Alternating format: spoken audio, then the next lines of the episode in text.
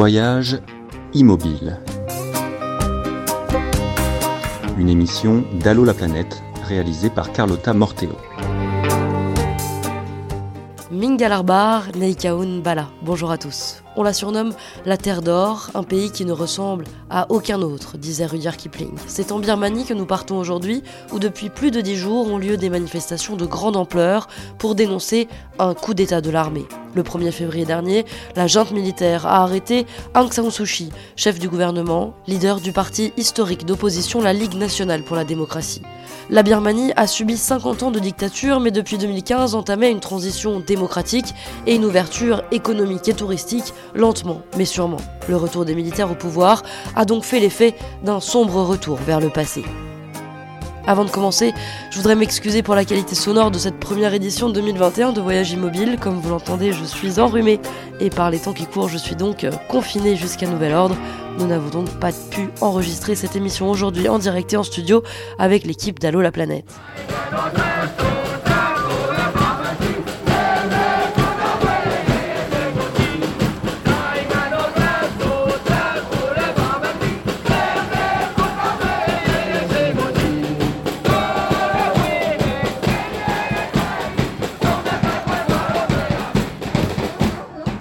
Dans le rang des manifestants à Rangoon se trouve Juliette Verlin, journaliste qui nous a généreusement partagé des enregistrements qu'elle a fait dans les cortèges ces derniers jours, des sons que vous allez entendre ici et là au fil de l'émission.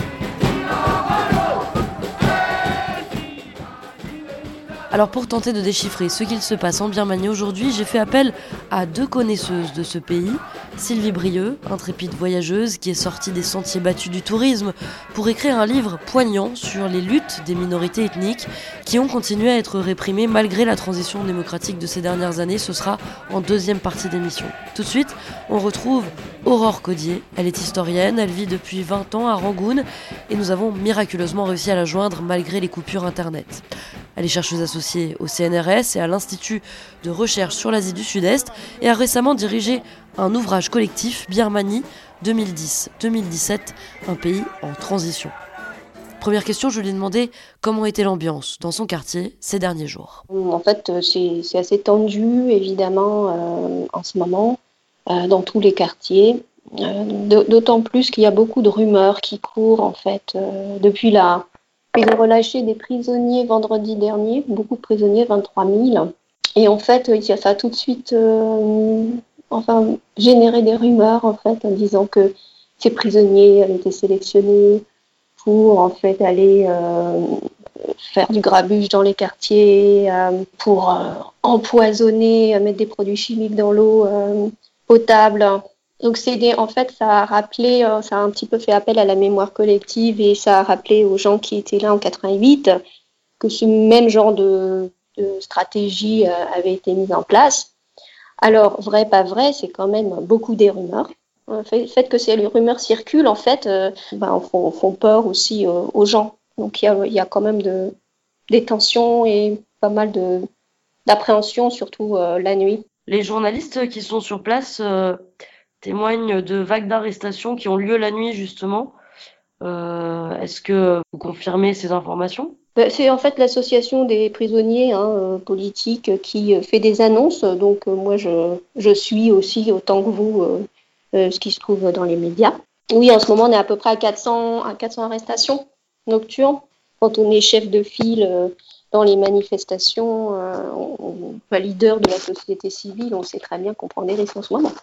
Vous, ça fait 20 ans que vous vivez en Birmanie et que vous travaillez sur ce pays, donc vous avez fait l'expérience de la dictature et vous avez donc traversé toute cette transition politique inaboutie vers la démocratie. Est-ce que l'arrestation d'Aung San Suu Kyi le 1er février et puis le refus d'accepter la légitimité des élections de la part de l'armée, ça vous rappelle pas ce qui s'est passé en, dans le passé, en 1990, quand l'élection d'Aung San Suu Kyi avait été annulée est-ce qu'on n'a pas fait un bond en arrière de 30 ans? Je ne sais pas si vos auditeurs euh, sont au courant d'un petit peu d'histoire de ce qui s'est passé dans les dernières décennies. C'est vrai que euh, après l'indépendance de la Birmanie, euh, qui était une colonie britannique, il y a eu une période démocratique dans les années 50 et ensuite une première prise de pouvoir par euh, les militaires. Donc, c'était là à l'époque euh, une idéologie socialiste pendant les années 60, 70-80. Et ensuite, il y a eu euh, des grandes manifestations populaires en 88 pour des raisons économiques au départ. Et ensuite, ça a grossi, grossi. Elles ont été extrêmement réprimées avec énormément de prisonniers politiques, notamment des étudiants, qui a donné naissance à ce qu'on appelle aujourd'hui la génération 88 ces élections dont vous parlez ont été organisées par le nouveau régime militaire en place, parce que c'était encore des militaires, mais une autre branche euh, qui a euh, mis en place des élections gagnées par le NLD, donc le, Parti national, et d'autres partis ethniques aussi, dont on parle moins, mais qui étaient aussi euh, victorieux dans plusieurs régions ethniques. Et ensuite, effectivement, annuler en Saint-Soulchi à résidence et une libéralisation économique progressive au long des années 90 par certaines branches plus libérales de l'armée, et pour aboutir à la fin de la décennie 2000, donc à, cette mise en place d'une nouvelle constitution, d'élections en 2010 et euh, cette ouverture, euh, cette transition politique qui a commencé au début de la décennie 2010. Alors je ne dirais pas que c'est un retour complet en arrière, parce qu'on ne retournera pas avant 2010. Hein, parce qu'au début de la transition politique, en 2010-2015, le président euh, était, faisait partie du, de la branche civile de l'armée, l'USDP, le, président Thein et il a mis en place énormément de réformes économiques et politiques. Donc, euh, on va plutôt revenir à quelque chose du type euh, du début de la transition politique. C'est pas un bond de 20 ans en arrière, parce que beaucoup de choses ont changé, la société s'est transformée. Oui, parce que du coup, la Birmanie s'est modernisée. Euh, elle s'est ouverte au monde, elle a fait des réformes économiques, mais est-ce que ça veut dire que en matière de, liberté d'expression ou de ce que c'est ça qui expliquerait qu'aujourd'hui on a euh, des manifestants qui sont quand même très nombreux, des centaines de milliers pendant plusieurs jours, maintenant peut-être euh, des dizaines de milliers, des milliers, et qui sont très déterminés, alors même qu'ils risquent quand même euh, une répression possible. Oui, la, la, libéralisation des médias a commencé sous justement le gouvernement du président Tencent en 2012-2013, très tôt dans la transition. Donc il y a beaucoup de quotidiens privés qui sont sortis.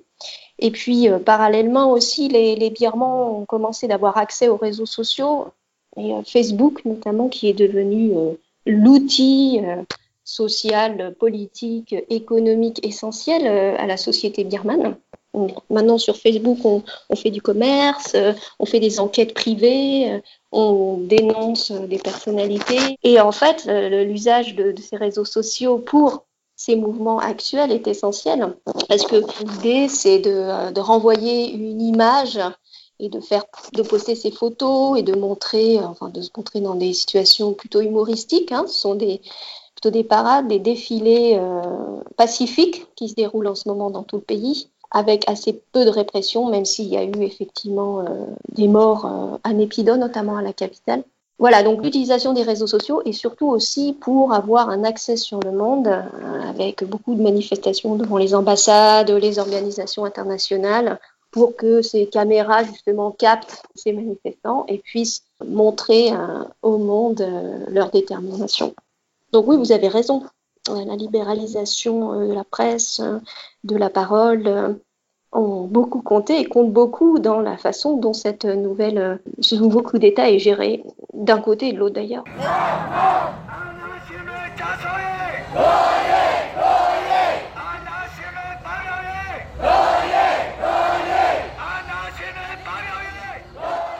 Et qui sont-ils du coup ces manifestants? Est-ce que c'est beaucoup des, jeunes ou est-ce qu'il y a toutes les tranches d'âge, toutes les ethnies même, puisque la Birmanie c'est quand même un pays avec une euh, diversité ethnique euh, assez incroyable et, puis même des divisions ethniques euh, assez, assez dures, où euh, en général la majorité euh, bouddhiste n'est pas forcément alliée aux minorités musulmanes ou aux minorités des, des États frontaliers. Est-ce que là on, assiste à une forme de, on va dire, d'unité du pays dont, qui ressemble un peu à, aux électeurs qui auraient voté à 80% pour le parti euh, d'Aung San aux dernières élections Ce sont les fonctionnaires qui ont lancé ces mouvements, qui sont normalement euh, extrêmement solidaires du gouvernement dans l'histoire birmane. Donc ça, c'est une première. Ensuite, c'est le secteur privé qui a suivi, les corporations de différents milieux c'est surtout la classe moyenne et la classe aisée qui au départ ont lancé ces manifestations parce qu'ils peuvent se permettre d'aller dans la rue et de pas gagner leur pain quotidien. Mais on a vu aussi euh, des classes plus défavorisées, des groupes sociaux plus défavorisés se joindre à eux plus récemment en faisant des, des tours. Vous voyez, un, jour je travaille et puis le jour suivant euh, je vais manifester. Et puis, euh, comme vous le dites très bien, une diversité au niveau des, des, ethnies, des confessions. C'est pas seulement dans Rangoon, vous voyez, c'est dans tout le pays. On a des manifestations au nord à Putao, on a des manifestations à l'ouest en Arakan, à l'est dans les États Shan, tout au sud là, vers la frontière malaisienne. Donc euh, c'est national, à l'échelle nationale.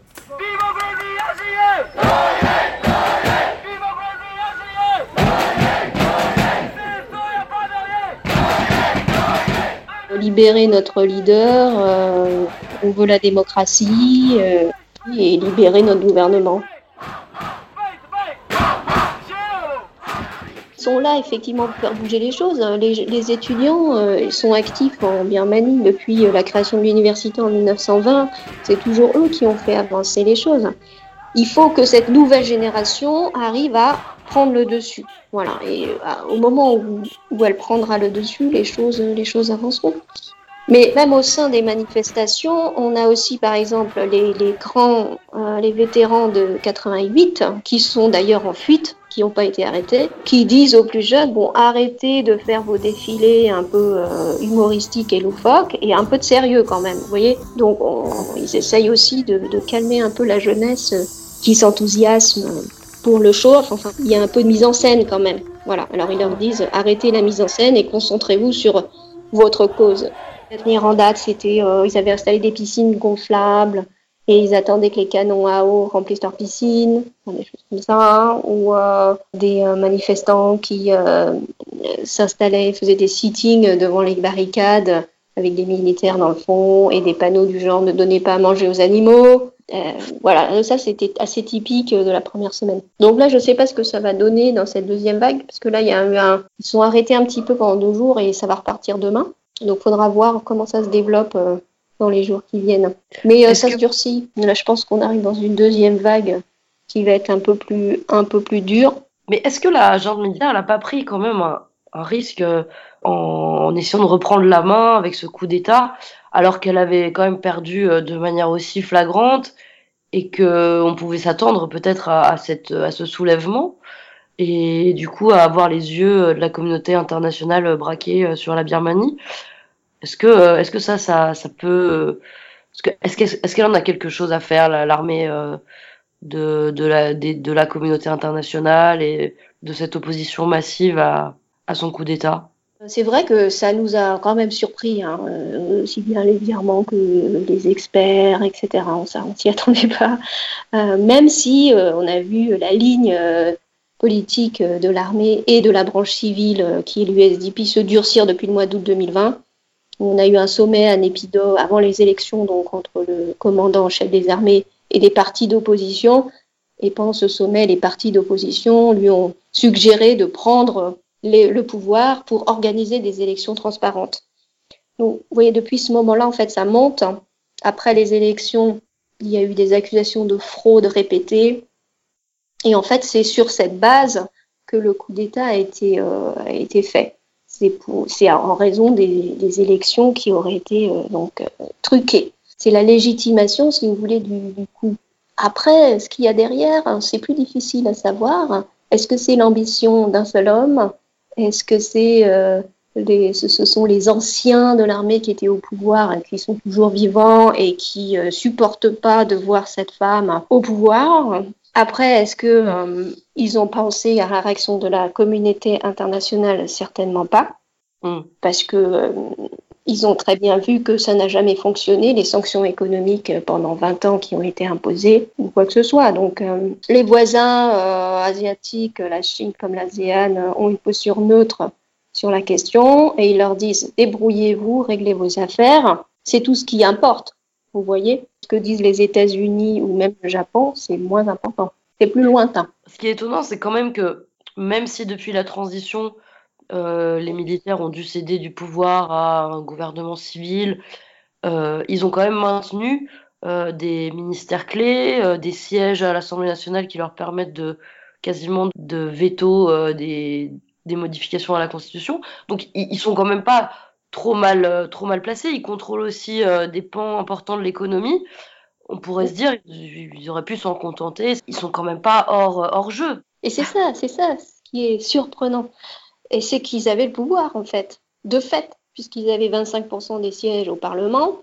Donc, ils pouvaient, ils ont bloqué toutes les, tous les amendements constitutionnels. Tous les partis euh, essayaient de travailler avec ça et ils s'en sortaient plus ou moins au niveau politique euh, intérieur, en tout cas. Euh, voilà. Après, comme je vous dis, c'est pourquoi? Est-ce que c'est l'ambition d'un homme? Est-ce que c'est autre chose euh, qui est derrière ça? Est-ce qu'il y a une autre tactique ou une stratégie dont on n'a pas encore euh, conscience euh, ou qu'on n'a pas encore vu ou il y a peut-être d'autres choses derrière? Il y a des générations politiques. Je vous ai parlé de la génération 88. La génération 88, dont fait partie Aung San Suu etc. Mais Aung San Suu elle est âgée, elle a 75 ans. Le commandant chef des armées en a 65. C'est une génération vieillissante. Et en fait, on a une sorte de lutte de pouvoir entre ces seniors euh, qui n'en finissent pas de partir. Vous voyez ce que je veux dire? Parce que, parce que, derrière ça, on a la génération militaire encore précédente hein, euh, qui ont 90 ans et qui sont encore là et qui ont encore du pouvoir. Donc, c'est comme si euh, rien ne pourra se faire tant que ces vieilles rivalités au niveau de cette génération-là ne seront pas réglées. Et est-ce qu'on ne voit pas des figures plus jeunes émerger? Mais en Birmanie, c'est compliqué parce qu'il y a un tel respect euh, du plus jeune au plus ancien qui est très, très euh, ancré dans la culture et à tous les niveaux, que ce soit au niveau professionnel, familial, euh, religieux. Vous voyez qu'il est difficile d'aller contre les anciens. Vous, vous êtes, vous êtes un petit peu inquiète que qu'on rentre dans une phase euh, plus répressive ou vous pensez que ça va se jouer à l'usure? Pour l'instant, ça se joue à l'usure. Hein. C'est euh, beaucoup de manipulation psychologique aussi avec les, rumeurs. Euh, ça, joue beaucoup quand même.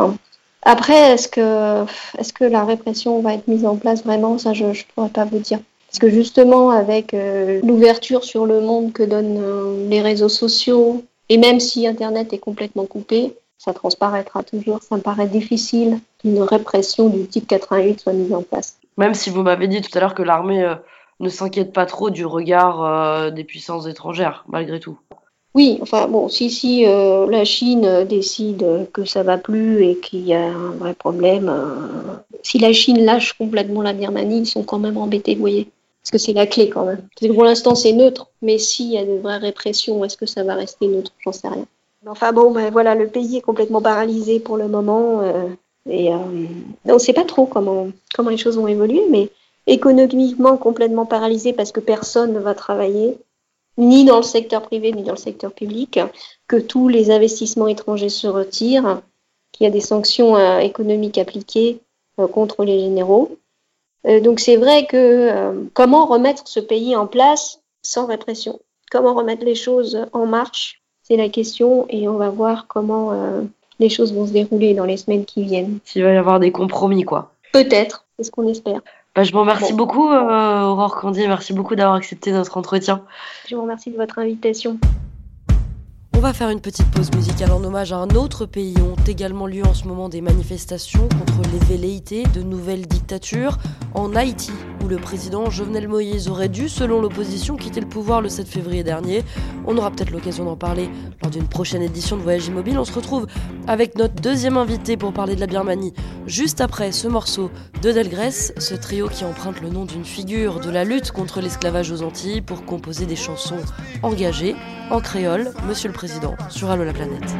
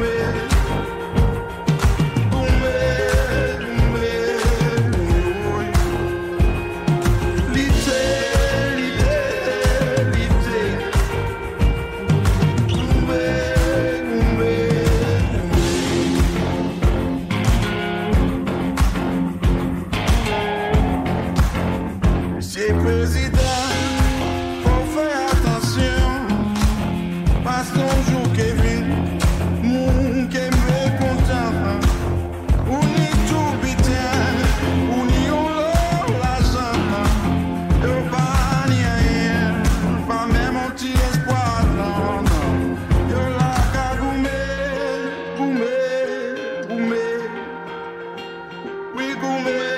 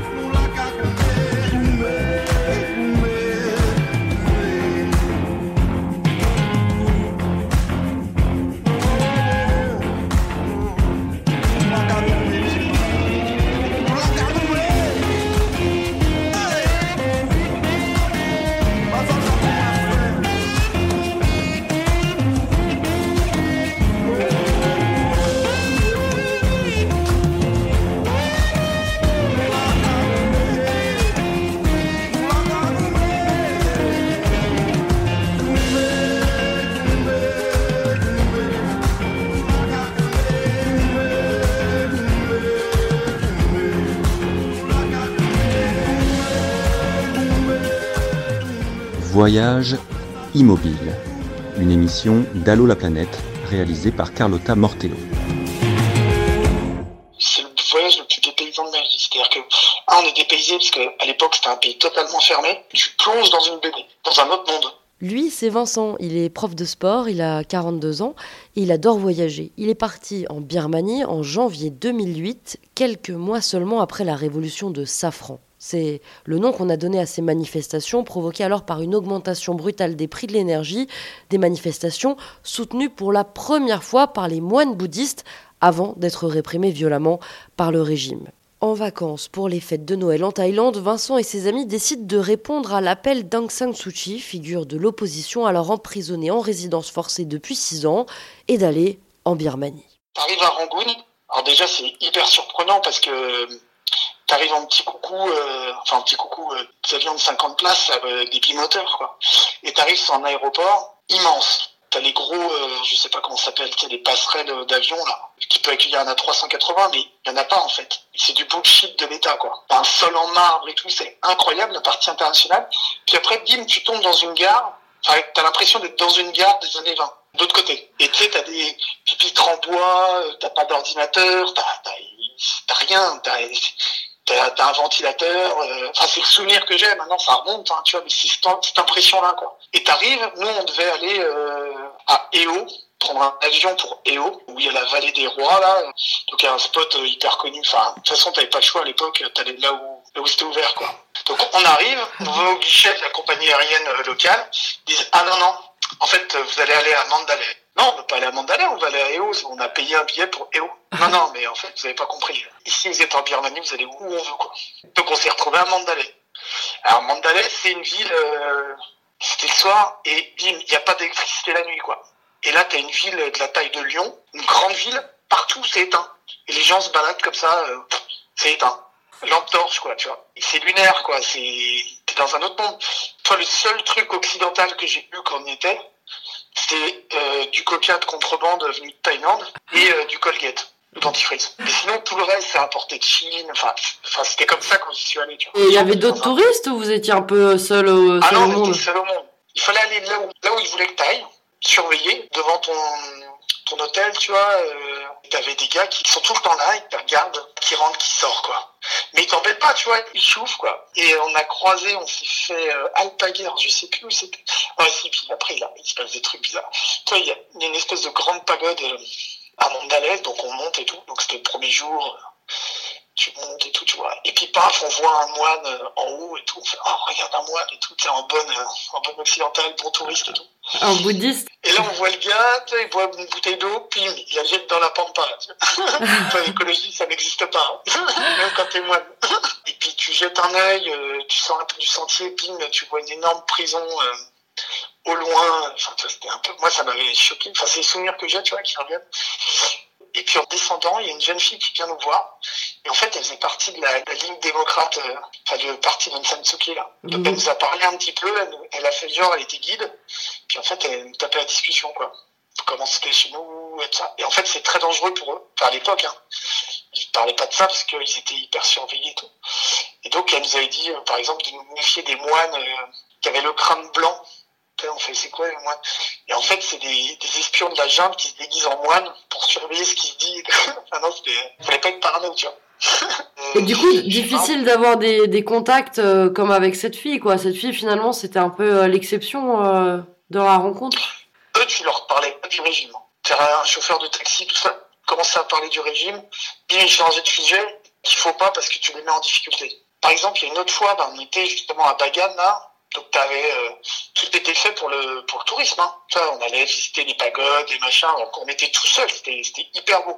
Par contre, c'est un pays, mais qui est hyper beau. Moi, J'ai jamais vu ça. J'étais en Indonésie, j'étais au Vietnam, j'étais en Thaïlande, j'étais en Afrique, j'étais, moi, c'est le plus beau pays que j'ai jamais vu. Enfin, c'était magnifique. Ouais. Et par exemple, cette euh, vallée des rois, là, c'est, euh, c'est plein de pagodes, de grandes pagodes, de petites pagodes partout à perte de vue. Tu sais, dans, avec de la terre un peu rouge, t'as une t'as la rivière, donc euh, qui passe juste à côté. Enfin, c'est hyper beau, quoi. C'est un espèce de parc, tu vois, protégé. Donc, euh, ah, évidemment, tu payes pour rentrer, tac, tu vas, t'es à vélo. Donc là, on loue des vélos à un mec. Et puis, à un moment, on lâche les vélos, on commence à marcher et tout. Et en fait, on s'est approché d'une zone où il fallait pas, et donc là, les gars commencent à tourner autour et te font comprendre qu'il faut te barrer, quoi. Tu vois, donc c'est cette ambiance. Et par contre, t'as une population qui est d'une gentillesse qui est incroyable. Ils étaient pas du tout arnaqueurs, ils étaient pas du tout de. Enfin, c'est des bouddhistes qui sont hyper, euh, tu vois, ils sont hyper euh, accueillants, souriants. Alors ça a peut-être changé, j'en sais rien, tu vois, mais. T'as repensé là à la Birmanie quand t'as vu euh, ce qui se passait là récemment? En fait, c'est un pays qui touche plus. Moi, c'est un pays qui touche plus que tous les autres pays dans lesquels j'ai été.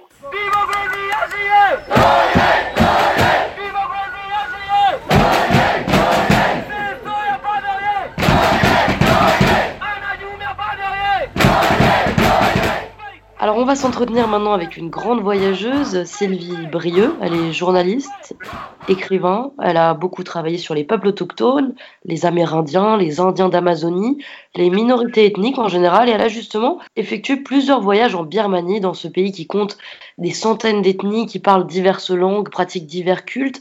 Elle en a tiré un ouvrage paru en 2016, Birmanie, les chemins de la liberté. Bonjour Sylvie Brieux. Bonjour Carlotta, bonjour à tous. Alors, quand vous vous rendez en Birmanie pour la première fois euh, en 2016, Aung San Suu Kyi s'est faite euh, libérer quatre ans. Avant, elle est devenue députée, elle vient de remporter les élections, elle incarne le début d'une nouvelle ère, c'est le début de la transition, de la période d'ouverture.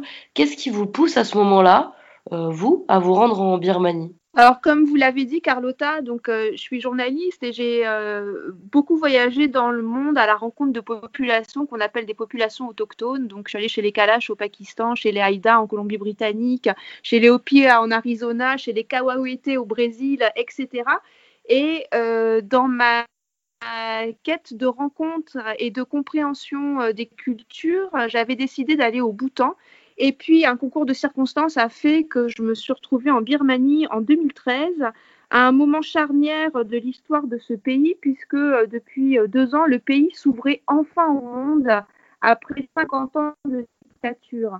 Donc, à l'époque, le premier forum mondial de femmes se tenait en Birmanie et euh, j'ai vu là l'opportunité exceptionnelle de pouvoir rencontrer des femmes de différents groupes ethniques, comme on les appelle en Birmanie, et mon objectif était euh, n'était pas de faire un reportage ou d'en tirer un livre, mais mon objectif était d'aller à la rencontre de ces femmes pour essayer de d'appréhender leur pays qui me semblait bien complexe à travers leur regard et leur voix. Comment est-ce que euh, vous voyagez euh, à ce moment-là? Comment est-ce que vous voyagez?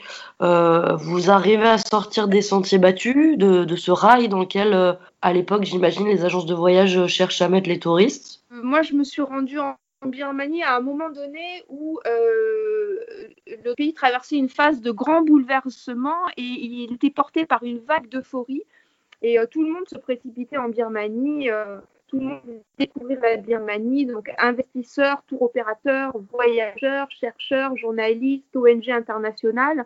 Euh, et tout, parce que tout était à faire dans le pays, le pays démarrait vraiment de zéro. Donc quand je m'y suis euh, le circuit était déjà rodé en Birmanie centrale, c'est euh, la Birmanie qui est essentiellement bouddhiste et bamar, et j'ai tout de suite troublé par le décalage de vision qu'il pouvait y avoir entre l'image d'un pays au charme suranné, magnifique, paisible, sympathique, parce que le pays est par ailleurs, et les témoignages que euh, me livraient ces femmes qui me confiaient leur histoire en sachant que j'étais journaliste mais que je n'allais pas faire un reportage sur ce qu'elles me disaient. Et qui me parlaient de guérilla dans les zones ethniques, de pénurie alimentaire dans les camps de réfugiés, de viols dans les, les États ethniques, euh, notamment dans l'État Kachin qui se trouve à la frontière avec la Chine, de trafic de femmes, de persécutions déjà à l'époque euh, euh, et de bombardements euh, de certains États comme l'État Kachin. Donc j'ai été tout de suite troublée par ce décalage de vision. Et lorsque je suis partie du pays à l'issue de mon premier séjour, j'ai été troublée et j'ai rencontré un couple de touristes français à l'aéroport et je leur ai demandé ce qu'ils pensaient du pays. Donc ils étaient très enthousiastes. Et en même temps, je, enfin, ils me disaient qu'ils avaient été frappés notamment par ce fameux sourire birman euh, dont on parle souvent. Et au même moment, je recevais un SMS euh, d'une activiste cachine qui me disait, euh, qui s'excusait de ne pas avoir pu me rencontrer comme je l'avais sollicité tout au long de mon séjour, en me disant qu'elle s'occupait d'une jeune maman qui venait d'accoucher d'un bébé dont le père euh, d'une jeune maman qui venait d'accoucher d'un nourrisson dont le père avait été assassiné par l'armée birmane. Donc euh, ce, ce, témoignage m'a beaucoup troublée et quand je suis rentrée en France, je me suis dit où je vais au bout de temps maintenant comme je l'avais décidé initialement, où j'approfondis, j'essaie d'approfondir la réalité birmane à travers le regard et les voix de ces femmes, donc tout en sachant que ça serait une vision subjective, mais je me disais qu'il fallait quand même que, que j'essaie d'en savoir un peu plus et de voir comment je pourrais euh, apporter, si possible, une contribution à la diversité des points de vue qu'il euh, pouvait y avoir à l'époque sur la, Birmanie. Vous allez rencontrer pas mal de personnes qui sont engagées euh, dans, des luttes, c'est ça? Donc contre l'oppression des militaires, qui sont pris dans des guérillas, vous nous avez dit. Qui luttent pour les droits des femmes. C'est ces rencontres qui vont vous donner envie d'écrire ce livre finalement, de montrer autre chose, la face un peu cachée de la Birmanie. Ce qui m'a bouleversée, c'est que on parle beaucoup de beauté au sujet de la Birmanie. Moi, ce qui m'a bouleversée, ce n'est pas tant la beauté des paysages que la beauté des gens que j'ai rencontrés, la force de leur engagement, l'abnégation et le courage, je dis de, de, ces femmes, je dis de ces femmes parce que les femmes euh, mènent vraiment euh, le combat. Euh, enfin, en tout cas, elles, ont mené ce combat en espérant arriver, parvenir à pacifier un pays qui est extrêmement divisé et extrêmement fragmenté. Et quand j'ai décidé de revenir en Birmanie et d'enquêter dans les territoires ethniques, j'ai demandé à ces femmes si elles pensaient que c'était une bonne idée de médiatiser ou de faire entendre leur voix et leur combat à l'extérieur, ou si elles pensaient que la de leurs actions risquait de saper leurs efforts. Et elles m'ont dit euh, non, reviens, et si tu reviens, on t'ouvre nos réseaux, on t'emmène dans nos villages, tu pourras nous suivre dans nos activités au quotidien. Et c'est comme ça que pendant euh, un peu plus de trois ans, je, suis, je me suis rendue dans différentes régions ethniques. Mais faut dire déjà à l'époque euh, que tout au long de ces années où ces femmes et ces hommes ont bénéficié de cette fenêtre de tir qui leur était offerte pour œuvrer et pacifier le pays, tout au long de ces années, euh, on sentait que le feu couvait et tout au long de ces années, ils redoutaient euh, ce qui s'est finalement produit le 1er février 2021, c'est-à-dire un coup d'État. Ils s'étaient pas bercés d'illusions, ils en ont profité pour, pour consolider leurs associations, leurs leur combat, mais vous dites euh, que finalement l'agent militaire a toujours eu dans tous les cas euh, du pouvoir et ne s'est pas retiré de leur vie du jour au lendemain, c'est ça? Absolument, donc les, militaires ont toujours eu euh, la main mise sur le, pays, hein, au niveau politique, au niveau économique. Et bon, ça, les, les, Birmans le savaient très bien. Quand on, quand on se rend en Birmanie, en tout cas quand on s'y rendait avant le coup d'État on sentait très bien euh, la présence militaire, la présence policière dès qu'on s'éloignait en fait euh, des zones touristiques en allant dans les dans les États dans l'État Kachin et dans l'État Chine, j'ai été suivie, mais, mais même pas de façon discrète. C'était tout à fait visible, donc je savais que j'étais épiée euh, et, et, les activistes le savaient. Enfin, même à Yangon, les, les partisans, enfin les, militants euh, du parti de la LND euh, savaient très bien qui étaient des gens qui les espionnaient euh, tout au long de cette phase de transition. Les gens ont toujours, enfin la population a toujours eu en tête que les militaires pouvaient revenir au pouvoir puisqu'ils ne l'ont jamais lâché. Et d'ailleurs, Aung San Suu Kyi, quand elle a pu accéder euh, au pouvoir a essayé, même avant d'y accéder, de faire abolir la constitution de 2008. Ça a été le combat de son parti, euh, la LND, cette constitution ayant été élaborée par les militaires et leur garantissant euh, des postes clés au sein du gouvernement, donc les, les ministères de la Défense, de l'Intérieur, des frontières, un des postes de vice-président, 25% des sièges à l'Assemblée, ce qui veut dire en fait qu'ils ont toujours eu la main mise sur, euh, sur le pays. Est-ce que vous avez des, des, nouvelles des gens que vous avez rencontrés à l'époque? Qu'est-ce que ça vous ça suscite en vous de, de voir l'actualité euh, de ces manifestations euh, massives partout dans le pays? Une fois que le livre est paru, j'ai continué à les suivre, j'ai continué à les voir. Pour certaines quand c'était possible, j'ai continué à m'entretenir avec elles et à me tenir au courant de l'évolution de leurs actions parce que en fait la Birmanie une fois que ce pays vous touche et qu'il vous bouleverse vous, ne pouvez pas euh, tourner la page. En tout cas, je n'ai pas pu tourner la page comme ça.